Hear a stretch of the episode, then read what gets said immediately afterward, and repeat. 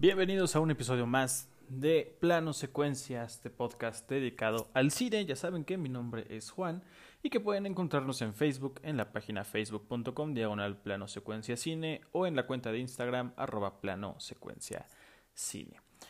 En esta ocasión traemos un nuevo tema, un tema un poquito diferente a lo que tocamos la semana pasada con esto de las películas de DC. Estos son algunos de los proyectos que sonaban muy bien en papel, que llamaron mucho la atención en su momento, que estaban ya en marcha y que sin alguna explicación o por problemas de la producción, problemas creativos o cualquier índole desaparecieron del mapa, fueron cancelados y que simplemente existirá en algún universo alterno donde sí fueron posibles las, eh, las condiciones para llevar a cabo estos proyectos. Traigo cinco proyectos bastante interesantes. Eh, sonaban muy bien en papel, la verdad es que a mí alguno de estos sí me emocionó. Alguno de ellos los llegué a escuchar cuando estaban eh, ahora sí que cocinándose o se estaban preparando, algunos llevaron a etapa de preproducción, otros sí llegaron a guiones, otros nada más fueron ideas, pero al final de cuentas, bueno, por una cosa o por otra, no fue posible que pudiéramos tener estas historias en las salas de cine. Y espero que les interese mucho el tema, la verdad es que este espacio está diseñado para que hablemos de cosas diferentes, no solamente hagamos reseñas o hablemos de lo que está en cartelera, sino que también hablemos de algunas curiosidades o algunas cosas que ocurrieron dentro de este mundo que nos encanta a todos, que es el cine. Y bueno, comenzando con estos proyectos, también les quería comentar que este tema lo puse a votación en la cuenta de Instagram, ahí voy a estar poniendo más o menos los temas que podemos llegar a tratar. También si nos quieren hacer llegar alguna sugerencia para ver qué se puede tratar en este podcast, pueden hacernosla llegar tanto por vía mensaje en Facebook como en Instagram, en las cuentas que les dije anteriormente. Y bueno, esta semana compitió el tema de proyectos cool que terminaron cancelados contra lugares que ojalá existieran en la realidad, lugares que hemos visto en el cine y que bueno, lamentablemente no existen. Ese será el tema de la, de la próxima semana, les adelanto un poquito. Y ya entrando en el primer eh, proyecto cancelado, era un proyecto bastante curioso que a mí sí me causaba mucha... Eh, mucha incertidumbre, me daba mucha curiosidad, me, me, sonaba que podría quedar en algo o muy cool o muy exagerado, pero que visualmente seguramente nos iba a dejar sorprendidos. Y ese era Fantasmagoria, The Visions of Lewis Carroll, un proyecto de Marilyn Manson del 2004 en el que este cantante de rock iba a dirigir y protagonizar una cinta un poco biográfica y un poco de fantasía sobre Lewis Carroll, el autor de Alicia en el País de las Maravillas, y que justamente iba a tener mucho de este universo de Wonderland que tantas adaptaciones ha tenido. Y Marilyn Manson siempre ha querido entrar dentro del mundo del cine, ha tenido algunas apariciones en series, eh, como dato curioso, por ejemplo, en Once Upon a Time, esta serie de, de, pues sí, de personajes de Disney, él es la sombra en alguno de esos episodios. No se ve tal cual su, su imagen, pero sí interpreta una sombra que anda ahí atormentando a los protagonistas de la serie. En algún punto también Marilyn Manson estuvo a punto de protagonizar Charlie y la fábrica de chocolates. Él iba a tener el papel de Willy Wonka, lo había palabrado más o menos con con Tim Burton, pero al final, bueno, pues no se dio y tuvimos a Johnny Depp. Y esta versión de Alicia en el País de las Maravillas y mezclada con la biografía de Lewis Carroll, iba a ser una película de terror dirigida por el mismo Manson, en donde él iba a interpretar tanto el papel de Lewis Carroll como el papel de la Reina de Corazones. Y él estaba muy emocionado porque la trama se iba a desarrollar en este autor que iba a, tener, iba a empezar a tener visiones de una niña llamada Alicia que lo iba a atormentar y que gracias a esto se iba a inspirar a escribir el libro. Todo esto iba a pasar dentro del castillo de Lewis Carroll, de la casa de este, de este autor inglés. Y la verdad es que era un proyecto que sonaba muy interesante. De hecho, tuvimos un tráiler por ahí que dicen que se filtró, que realmente no tenían intención de sacarlo. Pero justamente este fue la, eh, al parecer el motivo por el que este proyecto no se llevó a cabo, ya que eh, resultaba muy perturbador y muy oscuro para las audiencias. Por ahí si lo buscan ustedes en YouTube, Fantasmagoria, Marilyn Manson, seguramente les, les saldrá el tráiler. Eh, pues veía, se veía más como un video musical que realmente como una película. Insisto, yo creo que lo más interesante de esto hubiera sido el aspecto visual y el abordar a Alicia desde el punto de vista del terror, que creo que siempre ha sido como una tentación de todos los directores. Eh, digo, lo que hizo Tim Burton al final no fue lo esperado, pero bueno, por ahí iba más o menos en darle este toque oscuro a uno de los cuentos clásicos que realmente ha inspirado a muchísima gente y que, que ha sido abordado de diferentes formas. Miley Manson tenía su propia visión. Eh, eh, se supone que lo proyectó o proyectó un avance del proyecto en, algún festival de cine que no recuerdo ahorita cuál exactamente, y había tenido buena, una buena recepción por parte, hubo buenos comentarios. De hecho, él había ya hasta dado un presupuesto, había tenido ya un guion. Después eh, dejó el, el, mando de director para solamente dedicarse a actuarlo, la iba a dirigir Roger Avery. Y el proyecto incluso se había hablado de algunos nombres importantes de la industria para aparecer en él, como Ivan Rachel Wood, que era su pareja en ese momento, esta actriz que vimos en A los 13. Tilda Swinton iba a aparecer. Eh, no había un papel realmente que ya se hubiera designado para estos actores, pero hubiera sido interesante saber en dónde los hubiera colocado. Incluso la misma Angelina Jolie en algún momento se manejó como un posible eh, cast de esta película. Y nunca supimos realmente cuál fue la, la causa por la que esta cinta nunca, nunca vio la luz del día, nunca la tuvimos en cines, nunca estrenó. Eh, la verdad es que era un proyecto que se rumoraba que era muy fuerte, que incluso eh, sobrepasaba la clasificación C o R de Estados Unidos. Y lo último que llegamos a saber sobre este proyecto de, de Marilyn Manson, además de los cambios en el guion, porque él ya no la iba a dirigir, sino la iba a dirigir Roger Avery, era que en el 2014 Marilyn Manson justamente llegó a tuitear otra vez de que estaba en pie el proyecto, pero pues de ahí en fuera ha desaparecido, nadie sabe qué sucedió con Fantasmagoria. Hubiera sido bastante interesante ir a verlo al cine. A ustedes les hubiera emocionado, hubieran pensado que realmente iba a funcionar esta mezcla de fantasía con terror. Confiamos en Marilyn Manson como director. Pues nunca, nunca lo sabremos. Digo, eh, estos proyectos obviamente están cancelados hasta la fecha. Ya saben cómo es Hollywood y puede ser que en algún momento se llegue a retomar, que vuelvan a voltear a ver estas historias y que a lo mejor un día podamos llegar a verlo en la gran pantalla. Y si hay alguien que conoce sobre proyectos cancelados o posibles eh, proyectos que al final se terminan cayendo y que no resultan como debieron ser, es nuestro querido San Guillermo del Toro, este director mexicano que siempre ha jugado con esta visión de la fantasía. Y él ha tenido muchos proyectos que al final no se dieron o que al final tomaron otros rumbos o que tuvo que dejar la dirección o los tuvo que dejar. Rápidamente les, quería, les quiero comentar que en algún punto él estuvo eh, muy inmiscuido, incluso iba a dirigir la cinta del Hobbit, que no iban a ser tres, sino nada más iba a ser una. Eh, incluso aportó en el guion, si buscamos todavía los, los créditos de esas películas, en el guion sale Guillermo del Toro, bueno, en, en los créditos o, como uno de los colaboradores del guion está el nombre de Guillermo el Toro. Eh, incluso La Bella y la Bestia también Guillermo el Toro tuvo su intención de llevar este clásico a la gran pantalla en el que estaba Emma Watson casteada como Bella. Al final este proyecto no se llevó a cabo porque hubo algunas diferencias creativas ahí con el estudio, no iba a ser Disney, iba a ser Warner. Y bueno, finalmente ya no pudimos ver esta versión de Guillermo el Toro. Emma Watson se quedó con el papel de Bella, ya no con, con Warner, sino con, con, Disney, porque bueno, ella siempre mencionó que era su princesa favorita y era un papel que se moría por hacer.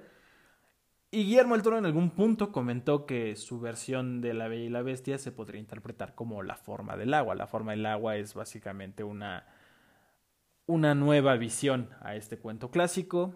Y bueno, eso, eso fue por parte de Guillermo el Toro. Pero sin duda el proyecto que más ganas tiene de hacer Guillermo el Toro y que se ha caído muchas veces, de repente sale que sí, de repente no, problemas de presupuesto, sale una película que era de temática parecida y que no le fue bien y entonces se las cancelan. Es A The Mountain of Madness o En las montañas de la locura, este cuento de H.P. Lovecraft que habla de unos exploradores que llegan como a una tierra antártica, una eh, y que descubren unas ruinas de una civilización antigua y desatan un desastre muy muy grande. Guillermo el Toro siempre ha sido fan de este autor, tanto de él como de Edgar Allan Poe, y este sin duda siempre ha sido su, su historia favorita. Y ha tenido varias oportunidades de poder llevarlo a cabo. En algún punto James Cameron iba a producir esta cinta. Eh, Tom Cruise la iba a protagonizar. y el estudio se negó a que la película fuera clasificación R, o sea, solo para adultos, y bueno, por eso se echó en algún punto para atrás este proyecto. También en algún momento Guillermo del Toro comentó que el hecho de que a Prometeo, esta película que fue una, una precuela de Alien, eh, le fuera mal en taquilla, eh, afectó a su proyecto, ya que los estudios dejaron de confiar en estas historias como espaciales, de terror, eh, sobre exploradores. Sí era una temática muy parecida. Yo he tenido la oportunidad de leer el libro de Lovecraft y suena, sonaría bastante interesante en manos de Guillermo el Toro ver cómo interpreta todo este, este terror cósmico. Pero bueno, ahí está eh, todavía Guillermo el Toro, sigue luchando para que este proyecto llegue a ver algún día la luz. Eh, ha trabajado en muchísimas versiones del guion, han salido varios nombres para poder protagonizarlo, poder producirlo, estar ahí de la mano de Guillermo el Toro y esperemos que algún día lo podamos ver. Yo creo que de todos los que tenemos aquí, este probablemente sea el que algún día lleguemos a ver en, pantallas que realmente se le haga a Guillermo del Toro llevar esta adaptación de Lovecraft. Y bueno, pasando a otros temas, ahora vamos a hablar de Pixar. Pixar, este estudio de animación en 3D que por lo general suele ser garantía en el apartado de las películas animadas, en algún momento pensaron cambiar esta tradición de solo hacer película 3D para explorar el área del stop motion y lo iban a hacer de la mano de Henry Selick, que nos ha regalado algunas de las películas más importantes de este tipo de animación. Para los que no sepan, el stop motion es esta animación que se ve como de plastilina, que es cuadro por cuadro y que realmente son marionetas que se filman o más bien se fotografían eh, movimiento por movimiento y que al final resulta en esta animación que tiene una estética muy, muy, muy particular. Henry Selick nos ha dado dos de los grandes exponentes de estas películas. Uno de ellos fue Coraline y la Puerta Secreta. Y el otro que creo que es la película que todo el mundo tiene en mente cuando hablamos de animación stop motion, que es El extraño mundo de Jack, The Nightmare Before Christmas. Y sí, aunque parezca extraño, no, no fue Tim Burton quien dirigió esta película, él es el productor y evidentemente hay muchísimo de la estética de este director ahí en, en esa cinta. La historia sí es de Tim Burton, pero como él estaba eh, filmando la secuela de Batman, de, esas películas de Batman de los 90, de Batman Returns con Catwoman y el pingüino, no pudo involucrarse en el proyecto de The Nightmare Before Christmas tanto como él quisiera, así que le habló a su amigo Henry Selick para que él la dirigiera. Y sí, por muchos años mucha gente piensa que es dirigida por Tim Burton, pero no es por este director Henry Selick, que había hecho mancuerna con otro estudio que se llamaba Laika, que sí se dedican exclusivamente a animación en stop motion, pero bueno, en algún punto abandonó ese proyecto y se unió a Pixar. Y con Henry Selick ha habido dos proyectos que se iban a llevar de la mano con el estudio, el estudio de San Francisco de animación en 3D. Eh, iba a hacer su incursión en el stop motion y una de esas era Shadow King, que hablaba de un niño que tenía la habilidad de cambiar el entorno con utilizando sombras. Iba a ser una película que iba a utilizar mucho el uso de, la proyección de sombras, de crear figuras con esto. Al final, ya Disney pensó que a lo mejor no era una apuesta tan segura llevar a cabo esta, esta cinta y cancelaron el proyecto. Después, de la mano de Neil Gaiman, este autor de historias ya muy conocidas, el autor incluso de Coraline, eh, de la serie Good Omens o The American Gods.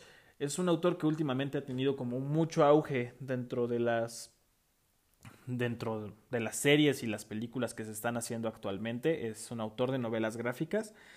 Y eh, junto a Neil Gaiman, digo, junto a Henry Selick, iban a llevar a cabo para Pixar eh, The Graveyard Book, que era una adaptación de estas novelas. Al final el proyecto tampoco se llevó a cabo, al parecer Disney y Pixar no estaban muy seguros de apostar eh, una cantidad fuerte de dinero para este proyecto. Le dieron la autorización a, a Henry Selick de venderlos a otros estudios y al parecer puede ser que en algún punto Disney eh, ha mostrado otra vez interés en este proyecto. No se ha dicho nada, simplemente que está ahí como entre esos proyectos que tienen para ver si algún día eh, se despiertan de buenas y dicen, ah, vamos a, retomar esto que no, no llevamos a cabo. Henry Selick sí ha tenido un poco de, mala suerte en su carrera en el sentido de que pues, no ha tenido el reconocimiento que realmente eh, amerita este director con todo lo que nos ha dado en cuestión de animación en stop motion. Ojalá algún día veamos a Pixar cambiar. Sería muy interesante, ¿no? O sea, saber que es una cinta de Pixar y que no es en 3D, sino ahora es en stop motion. Yo la verdad soy muy fan de ese tipo de animación, se me hace muy bonita, muy artesanal. Y bueno, veamos eh, si en algún punto de esta vida podemos ver este proyecto dirigido por Henry Selick de la mano de, del libro de, Neil Gaiman. Y ahora sí, hablando de Tim Burton, eh, hay un proyecto que él iba a tener junto a Jim Carrey que se llamaba Replay, Believe It, Believe It or Not, que es justamente hablaba de este señor que todos conocemos de Replay, de estas cuestiones extrañas que existen museos en muchas ciudades del mundo en donde podemos encontrarnos con personajes raros o que tenían habilidades extraordinarias. Iba a ser una película biográfica que Jim Carrey iba a protagonizar. Eh, al final, con diferencias entre el actor y el director, ya no se llevó a cabo. Iba a tratar de estos viajes que hacía el señor Ripley para poder encontrar a todos estos personajes y el cariño que realmente les tenía, además de maravillarse con estas eh, habilidades únicas que tenían.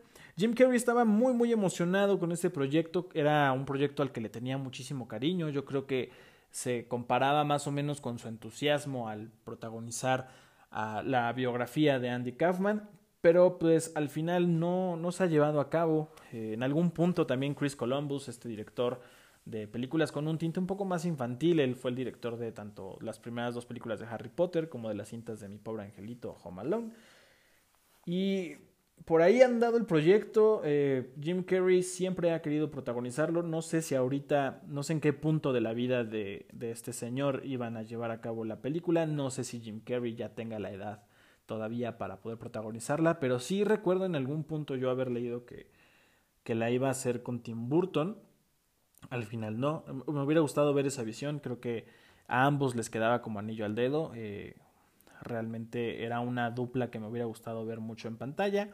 Insisto, al final, pues eh, cuestiones de gente, de gente creativa, diferencias de visión y algunos problemas ahí dentro de la producción hicieron que este, este proyecto no se llevara a cabo.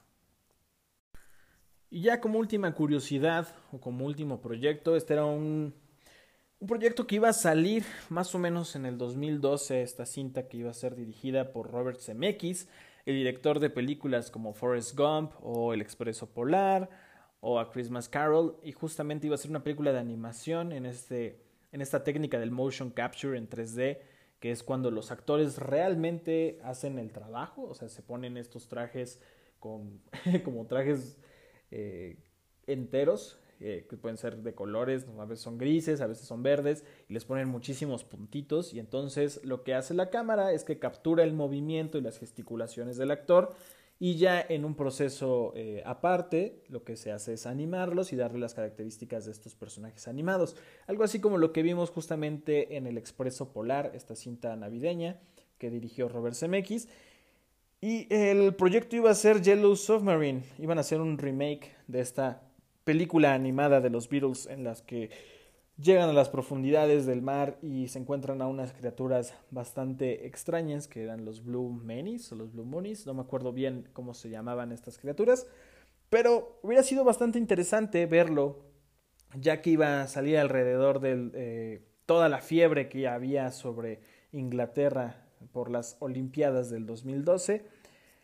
Pero al final eh, la iba a producir Disney, hubo algunos problemas ya que antes de esta película o antes de que este proyecto se llevara tal cual a cabo, eh, salió Madre Necesita Mamás, esta película que muy pocos de ustedes recordarán y los que la llegaron a recordar o la que los que la llegaron a ver era malísima, era aburrida, era muy extraña, visualmente todo se veía muy raro. Eh, creo que yo la vi una vez y se me olvidó, solamente recuerdo que visualmente era una película muy muy extraña. Eh, algo, algo no cuadraba bien y también se había hecho con esta técnica de motion capture. Y la verdad es que tanto esta cinta como su antecesora, que justamente protagoniza a Jim Carrey, que es la de Los fantasmas de Scrooge o a Christmas Carol en inglés, eh, no les fue muy bien en taquilla, no tuvieron un buen recibimiento por parte del público, entonces Disney decidió ya no arriesgarse y dejar en paz el proyecto de Yellow Submarine. Después de esto, Robert Zemeckis eh, trató de llevar a cabo el, el proyecto por otras vías. Él ha dicho que es un proyecto maldito que básicamente le ha costado lágrimas y mucho estrés y muchos problemas. Entonces decidió dejarlo por la paz. Sigue siendo un gran admirador de los Beatles. Sigue teniendo pasión por la película original, esa película de los años más o menos 60. Si pueden visitarlo, si pueden llegar a ver escenas, la verdad es que en 3D hubiera sido bastante interesante y hubiera sido muy bien, o sea, hubiera estado muy padre volver a ver a los Beatles en la pantalla grande ahora de forma animada. Incluso ya había un cast, no había actores muy conocidos, pero ya había un cast para las voces de los Beatles. Pero bueno, gracias a esta película de Marte necesita mamás y a varios problemas que hubo ahí, pues no podremos ver esta, esta nueva visión. Como con todas las demás, estaría muy padre que algún día Robert Zemeckis intente de nuevo llevar esta película a la pantalla grande para que la podamos disfrutar y que las nuevas generaciones conozcan al cuarteto de Liverpool y qué mejor forma que con una cinta animada tan llamativa y psicodélica como lo pudo haber sido esta. Pero bueno, no sé cuál de estos proyectos los emocionó más. Cuéntenme, pueden mandar un inbox o pueden comentarme en, Instagram o comentar aquí en la sección de comentarios del podcast. Eh, no sé cómo vayan viendo la evolución también de estos episodios. Estoy tratando de tomar temas diferentes, estoy tratando de preguntarles a ustedes qué es lo que se quiere que se hable aquí. Y bueno, estos proyectos a mí me parecieron muy interesantes. La verdad es que creo que a, título personal me hubiera gustado ver todos los que acabo de mencionar. Creo que hubieran sido eh, apuestas arriesgadas, pero que seguramente hubieran tenido ahí algún mérito que pudiéramos recordar después. Entonces, cuéntenme ustedes cuál era el proyecto que más les emocionaba o que más querían ustedes ver en pantalla o si en algún punto escucharon acerca de estas de estas películas que al final pues nunca se hicieron. Eso es todo por hoy. Les recuerdo que mi nombre es Juan y que pueden seguirnos en Facebook en facebook.com diagonal plano secuencia cine y en la cuenta de Instagram arroba plano secuencia cine. Nos vemos en la que sigue. Corte y adiós.